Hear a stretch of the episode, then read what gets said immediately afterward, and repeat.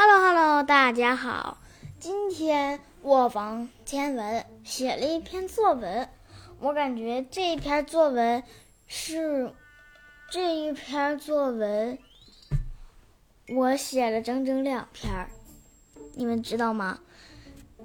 只有这一篇作文，我我投入精神的把它写完了。嗯，没想到老师竟然表扬了我。那好，今天就给大家读读我的作文《小丽和小宝宝》。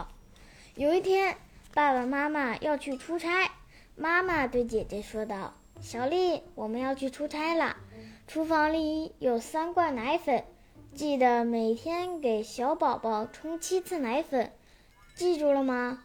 哦，对了，你每天都要带他出去散散步，晒晒太阳。”小丽说道：“好的，妈妈，我知道了。”妈妈说道：“知道就行。”说完，妈妈和爸爸就去出差了。开始，小丽把小宝宝照顾得白白胖胖的。小丽心想：“看来照顾小宝宝也没那么难嘛。”小丽觉得很开心。可是就在今天，小宝宝竟然哭了。小丽听见了哭声。赶忙跑过来抱起了小宝宝，可是小宝宝不但没有停止哭声，反而哭得更厉害了。小丽急得满头大汗，都快要哭出来了。这时，小丽心想：宝宝是不是饿了？于是，小丽就给宝宝冲了一瓶奶粉。突然，小丽发现宝宝的身体很热，刚才都没有察觉到。于是，小丽就给宝宝敷上了热毛巾。到了晚上，小丽接到了爸爸妈妈的电话，不对，爸爸和妈妈的电话。妈妈说他们晚上八点能回家。小丽高兴极了，于是她等啊等，等啊等，终于等到了八点。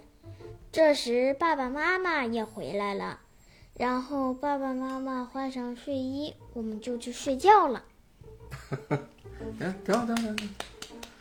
但是你发没发现你这篇文章的问题？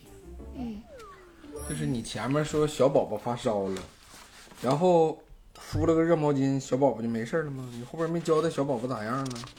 然后爸爸妈妈回来也不可能不问小宝宝作没作、闹没闹啊？发烧这么大的事，爸爸妈妈怎么可能不知道就去换衣服睡觉了呢？就是写的字儿挺多，挺好，但是不真实。前面确实挺好啊，能看出来。后边你有点烂尾，就是太着急把它写完了，挺多细节都没交代。不过可以了，这对比曾经的你已经很大进步了。鼓掌。